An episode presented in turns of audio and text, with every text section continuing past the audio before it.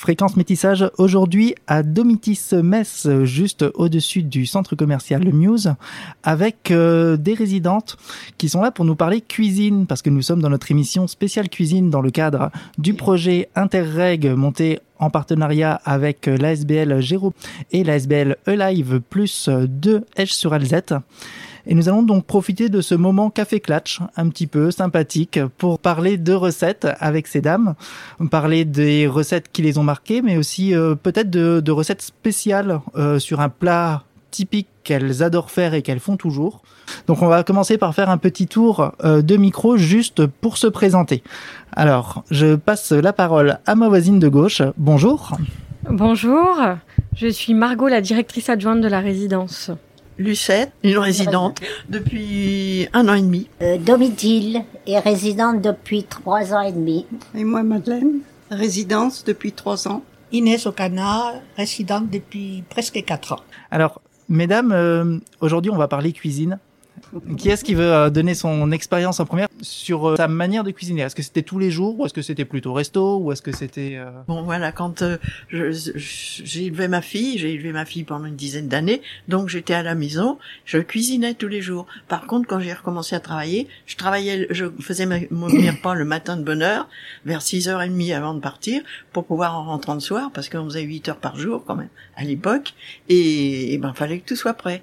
Voilà, donc euh, et puis petit à petit, ben maintenant je cuisine plus. et vous arriviez à vous motiver le soir pour faire le repas pour le lendemain? Moi, je faisais ma cuisine et je la faisais la veille aussi parce que le matin je travaillais de bonne heure et à midi j'avais très peu de temps pour euh, mon mari et moi.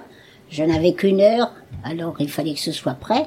Puis après on redescendait parce qu'on avait un commerce. Oui, alors moi, quand j'étais jeune, j'étais tout le temps malade, donc euh, non, mais c'est vrai, j'ai été obligée d'arrêter de travailler. Alors, mais je faisais toute euh, ma cuisine et tout. Alors bon, ben on n'avait qu'un fils à ce moment-là, et puis l'autre est né dix ans après. Donc je l'ai et j'avais recommencé à travailler et puis bon ben le petit n'acceptait pas. Ah ben non, parce que ça, il était tellement habitué de m'avoir et un beau jour, je fais le ménage. Et je m'aperçois, il avait coupé le canapé. Sous les coussins.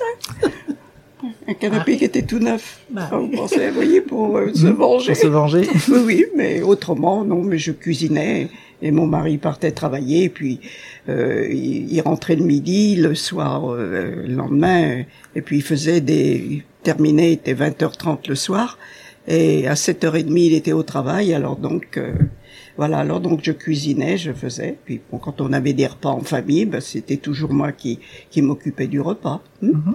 on, se recevait toute la famille, voilà. Ok. Ah oui. Ça marche. Merci. ça. Merci. Ben moi j'ai travaillé comme tous ces dames. J'ai commencé très tôt. Je finissais pas trop tard, 5 heures. Mais j'avais mes trois enfants, deux grands-pères, mon mari et moi. Alors, il fallait préparer le soir pour oh le lendemain. À 8 heures, il fallait que j'aille, que je sois à mon lieu de travail pour ouvrir les portes. Et donc, euh, bah, j'avais 20 minutes le midi pour chauffer le manger pour tous ces petits monde. Oh là là. Alors, il fallait, et le soir, quand j'arrivais à 5 heures, c'était le goûter des enfants. Et après, je relevais les manches pour faire tout le reste, euh, préparer à manger à nouveau pour mm. pouvoir réchauffer. Parce qu'au fait, j'avais pas le temps de faire autrement que réchauffer. Après le week-end, je faisais à manger normalement, mais en semaine, euh, c'était la course mm. perpétuelle. Alors donc, euh, je faisais les courses deux fois par semaine. Je savais d'avance est-ce que j'avais préparé tel jour, tel jour, parce que sinon je m'en sortais. Mais c'était de notre époque. C'était notre époque. Obligé. Alors, est-ce qu'on peut parler un peu de votre plat fétiche Le plat fétiche rapide, on va l'appeler. C'est euh, celui euh, quand vous n'avez pas le temps de cuisiner beaucoup, mais qu'il fallait mettre à manger dans les assiettes de la famille. Qu'est-ce que vous pouviez préparer qui allait vite et qui était bon? C'était des pâtes, puisqu'on est de descendance euh, un peu italienne et un peu brésilienne, et c'était des pâtes. C'était le plus facile, plus vite fait, et puis ça allait très bien. Au fait, j'ouvre une tomate, hum. je la tourne à l'envers, euh, un petit peu de l'huile d'olive, hum.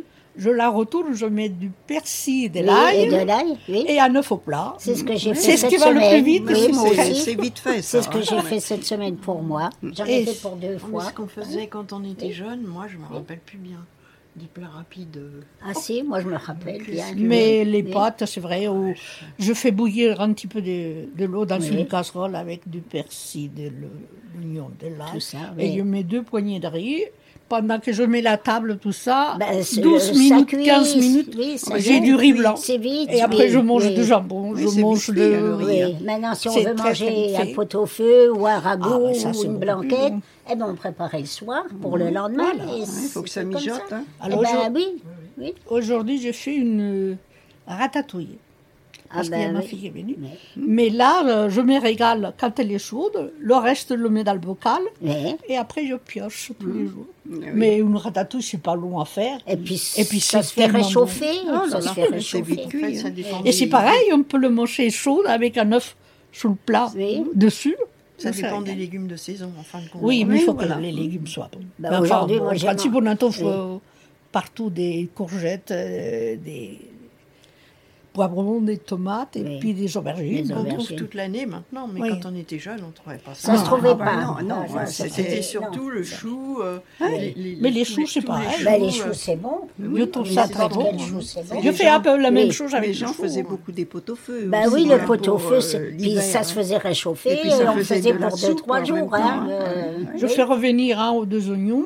C'est vite Je coupe mon chou en, en lamelles. Oui, Je mets une casserole d'eau bouillante. Je trempe le chou et je le sors tout de suite. Je fais revenir tout ça avec des petits bouts de saucisse, des lardons. des petits lardons. et après, oui. je mets une canette de bière et je laisse Ah, mijoter. bière. Oui, Ah. je mets de la bière. Ah, oui. Je bois, j'ai jamais bu de la bière, Mais mais, là, dans je la cuisine, à la bière. Ah bon. Et Ah on bah, le laisse mijoter longtemps. On met des épices, évidemment. oui, bien sûr. oui. Et après, bah, c'est pareil. On pioche pendant deux ou trois jours. Oui. C'est un légume, au ce qu'il fait, euh, oui. qui ça se garde bien. qui Parfois, je mets des patates, enfin des pommes de terre. Oui. Voilà. Et puis, mais les pommes de terre, ça se garde. On peut les manger le premier jour et le deuxième jour. Mais après, mais c'est après, plus, ça, après, ça c'est plus bon. Mais le chou, ça se garde. Oui, le chou, c'est très bon. Puis maintenant, il y a tellement de sortes de choux. Maintenant, ils en Ah, font ouais. beaucoup. Hein. Brocoli. Les bro- euh, ben, J'en ai mangé aujourd'hui à midi, moi, du brocoli, Ah oui, que j'avais mangé samedi. Il m'en est resté. Hier, j'ai pas mangé. Hier, j'ai mangé des pâtes, justement, à de la sauce tomate que je fais pour euh, trois, quatre fois. Je fais ma sauce moi-même. Puis le premier jour, je l'utilise. Et puis après, le reste, je la mets dans des petites euh, barquettes en plastique, dans le congélateur. Et puis, Et je les voulu. ressors au moment voulu. Alors, je suis jamais dépourvue de sauce De tomate. sauce tomate. Voilà, Mm. c'est tout. Par rapport à la diversité des plats, euh, Oui. vous faisiez. euh, Est-ce que vous aviez peut-être, euh, je sais pas, 10 menus que vous faisiez tout le temps ou vous essayiez, vous essayez à chaque fois de- d'inventer d'autres plats? Oh, je ça revenait souvent peu. la même chose. hein. C'était la petite routine. hein. Puis ça dépendait aussi de l'argent qu'on avait en poche à ce moment-là. Oui. Quand j'étais jeune, euh, ça comptait beaucoup. Ah, bah, ça oui, mais- à hein. l'époque, le poisson était moins cher. Ah, bah, que Bien moins maintenant. cher que Ah maintenant. C'était beaucoup moins cher que la viande, alors que maintenant, c'est plus C'est cher le que la contraire. viande. Oh là Oui, là. c'est le contraire Mais dans les repas, Moi, je- il y a toujours du poisson. hein. Ah, dans les repas dans le temps, il y avait les deux. Il fallait les deux. Il Oui, fallait un on poisson et une viande une volaille. Ah ouais, Euh, oui, et quelquefois de la langue de bœuf entre les deux. Oui, oui Mais encore. ça se oui. fait plus. Ça, Non, Bah, les gens mangeaient trop. C'était Oui. trop. Mais bon, on ne Bah oui, on bon. faisait pas la même euh, Non. vie. Le travail était différent. Ouais, ouais. Alors, et en plus, on ne se recevait pas aussi fréquemment que maintenant. C'était au moment des fêtes, au moment Ah des. oui, Oui, on n'avait pas pas. le temps. On Oui, n'avait oui. pas le temps. Hein, toute C'est- façon. La vie n'était pas du tout la même. alors c'est- Oui, Moi, je, je faisais des, mes conserves Oui. et mes confitures et pour l'hiver. Enfin, pour l'hiver, en fait. Mon père, euh, il faisait des, des lapins, des moutons, tout ça. Et au moment qu'ils arrivaient à maturité, il me ramenait, et puis je faisais des conserves que je stérilisais, et après l'hiver, bah, j'avais tout ça. Par contre, nous, on mangeait les légumes. Euh, bon, ben, si on n'avait pas mangé, pardon, si on avait, il y avait des restes de légumes, hein, on voyait que c'était pas vendu. Que c'était encore bon, mais Eh c'était ben, pas vendable. euh, oui, ben on triait, on triait et puis on les mangeait, hein. Ah oui, quand il y avait des Ben nombreuses oui. familles, hein, Eh il oui, fallait. hein. euh, oui. Enfin, nous, on n'était pas nombreux parce qu'il y avait Non, mon mais mari et pour moi. pas les Ah perdre, mais pour pas les pour perdre, on n'allait Ah oui, pas c'était la façon dont on a été élevés. Oui, oui, Jamais on essayait de récupérer. jamais, jamais. Ah Ou alors il y avait Ah. des gens qui venaient, ben on leur donnait. J'ai fait beaucoup de pis saladières quand j'étais jeune et fauchées. Parce que ça, on faisait sa porte soi-même. Ça coûtait pas cher. Bah oui. Et puis des oignons, des oignons, des oignons que Bah je faisais oui. cuire. Et hop, Mm. mettez ça au four. Et la pis saladière, elle nous faisait deux jours. Quoi. Bah oui, bah, et puis c'est très bon. Bah, c'est, au fond, c'est. lardon. C'est à Nice. Oui, à ça, Nice. ça remplace un peu la, la pizza en fait. C'est Oui, un oui, genre oui. de pizza, Avec mais des avait- oignons, Mais c'est maintenant, des c'est- oignons c'est et peut-être- du lard. Des lardons. Voilà. Des oignons et Des petits lard. lardons, des oui, petits lardons. et puis Ouais. des oignons. Mais je serais pas venue manger chez toi, hein. Ah bon? Ah non, parce que moi je mange pas d'oignons. Elle n'aime pas les oignons. Moi, j'ai la fait des tartes au c'est- Je poireau. ne mange pas. Oh, la soupe Je la fais pour Parce les que mon autres, père me ramenait toujours moi. des légumes. Et quand j'avais trop de poireaux, les gosses, pour les faire manger les poireaux, c'était difficile. Oui, oui. Alors, je faisais des grandes tartes aux poireaux. Oui. C'était nourrissant. Eh ben, et là, bon. j'arrive à leur C'est bon. Oui, hein. bah, c'est bon, une C'est tarte bon, aux une poireaux. tarte aux poireaux. Ah oui, Alors. Oui. Oui. Le troisième sujet de l'émission, euh, ça va être euh, votre euh, plat de fête. Euh, un plat que vous faisiez pour euh, les grandes occasions. Alors moi, souvent, on me demande, et on me demande toujours, hein, c'est la paella. Je suis d'origine franco-espagnole, et puis la paella, bah, ça a toujours été des plats des, Des grandes- 15, gros 20 plats, personnes, oui. 25 personnes. J'avais un trépied, et j'avais trois paellas, enfin des plats. Oui, le plat, oui. oui. Oui, et parce puis que même maintenant, on me demande, on me demande plus les paellas. Souvent, euh, maintenant, on me demande autre chose, les coquettes espagnoles, là. Ah oui, les pains a- perdus. oui, enfin, des pains perdus, mais pas sucrés. Oui. Le pain, on le jette jamais. Je fais un migas, ça s'appelle en espagnol migas. Et ça, c'est un truc, ma fille, à chaque fois qu'elle vient, elle me réclame toujours. On jette jamais rien, on... voilà. Et les, la- les croquettes, c'est quand on mange euh, du poulet. Moi, je, je n'aime pas le blanc de poulet. Et je garde toujours le blanc de poulet. J'aime mieux où il y a des os. Et après, avec le blanc de poulet, j'en ai deux dans le, dans le frigo. C'est ce qu'on a mangé une fois que tu nous as offert. Voilà. Et C'est après, du bon, jambon d'ailleurs. blanc et Oui. du blanc poulet, on fait une sauce. On leur laisse refroidir. Après, on fait des croquettes. Et de pain perdu, comme je disais tout à l'heure. Moi, je jette jamais le pain. Parce que quand c'est sec, Maman je fais toujours la, La chapelure. la chapelure. La chapelure, oui. On passe à l'œuf, à la chapelure et on fait à la poêle. Et c'est soit un apéritif si sont petites ou avec une salade si sont, ça fait un très bon plat et ça fait un plat complet. Ça, on me le réclame encore parce que je peux encore le faire. Mais la paella, j'ai pas de place. La dernière bah, que j'ai voit chez nous maintenant, de- c'est un peu juste pour faire. euh, La dernière que j'ai ici, fait, c'est pour mes enfants.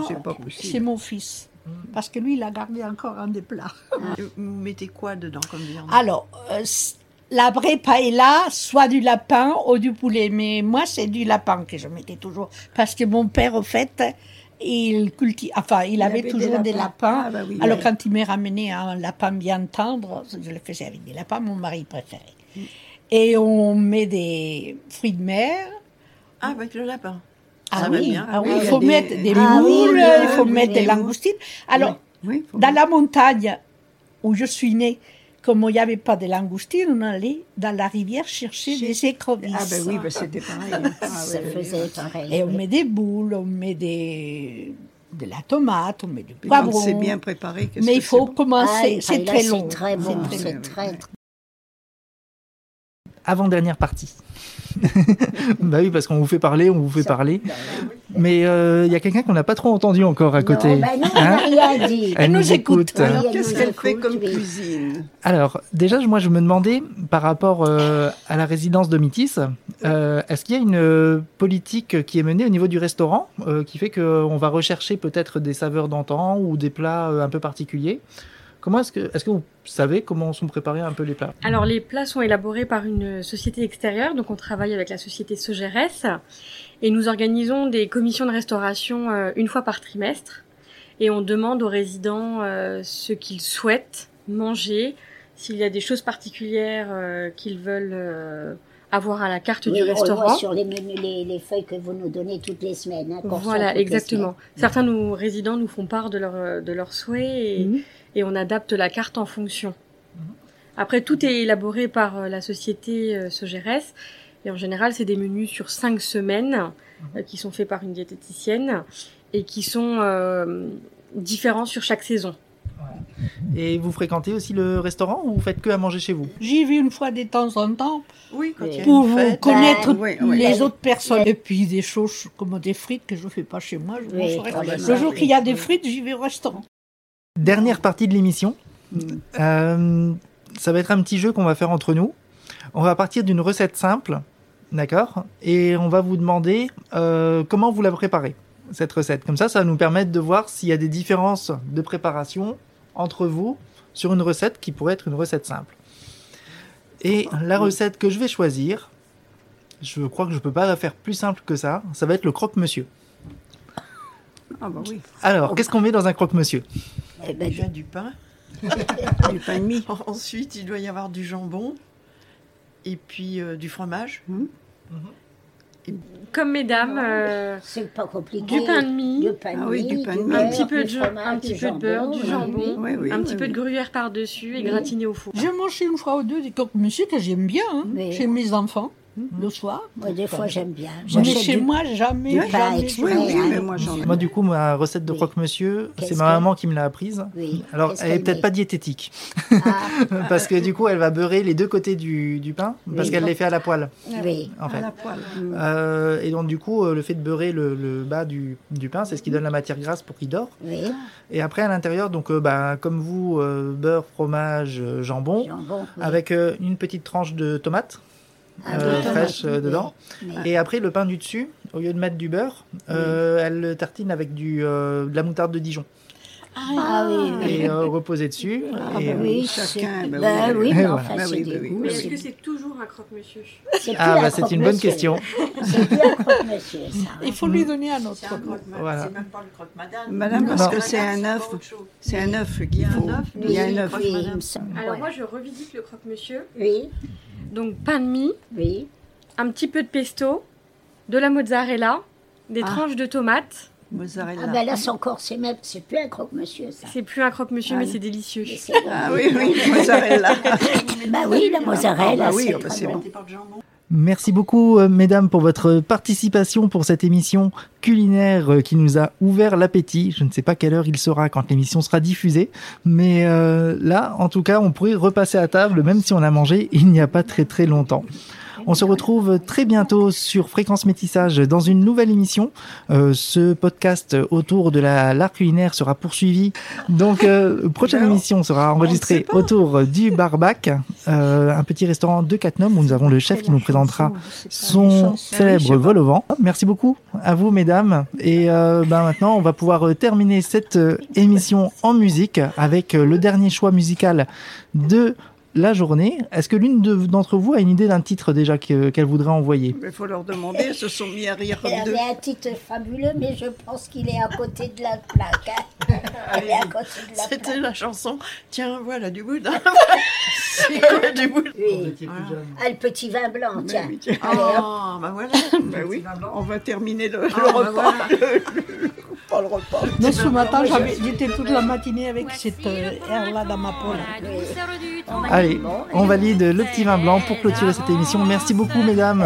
Mes enfants, vous avez 20 ans, partez en vacances. Vous verrez agiles sur l'onde tranquille, les barques dociles au bras des amants, de fraîches guinguettes, des filles bien faites, il y a des chansonnettes, et y a du vin blanc, le petit vin blanc qu'on boit sous les tonnelles. Quand les filles sont belles du côté de nos gens. Et puis de temps en temps, un air de vieille romance semble donner la cadence